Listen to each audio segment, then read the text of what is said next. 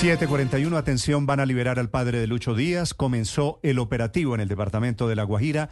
Joner Alvarado.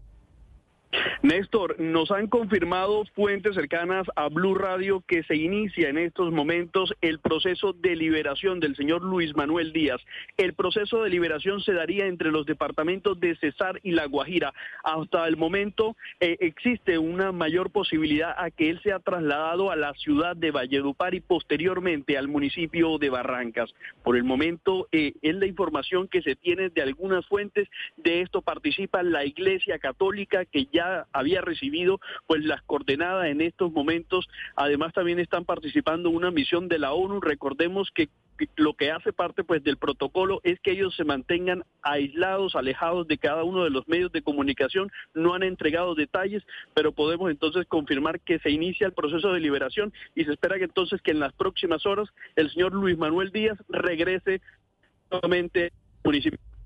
Sí, Joner, si hay ya coordenadas quiere decir Se, me fue, Joner Alvarado, que está en la serranía del Perijá, en ese límite entre los departamentos de Guajira y de Cesar, dice Joner, sería llevado primero a Valledupar y después lo llevan a Barrancas.